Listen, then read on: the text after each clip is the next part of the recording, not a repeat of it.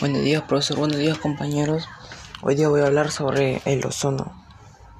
El ozono superficial, llamado también como troposférico, es considerado como un contaminante. Se forma mediante la reacción química del dióxido de nitrógeno y los compuestos de carbono sin quemar que proceden de la vegetación, proceden de la fermentación y los volcanes.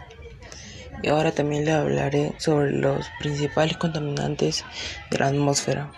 Los óxidos son compuestos que resultan de la contaminación del medio ambiente con el, con el oxígeno que se encuentran en las atmósferas. Gracias, soy alumno de Mr. Mayuten.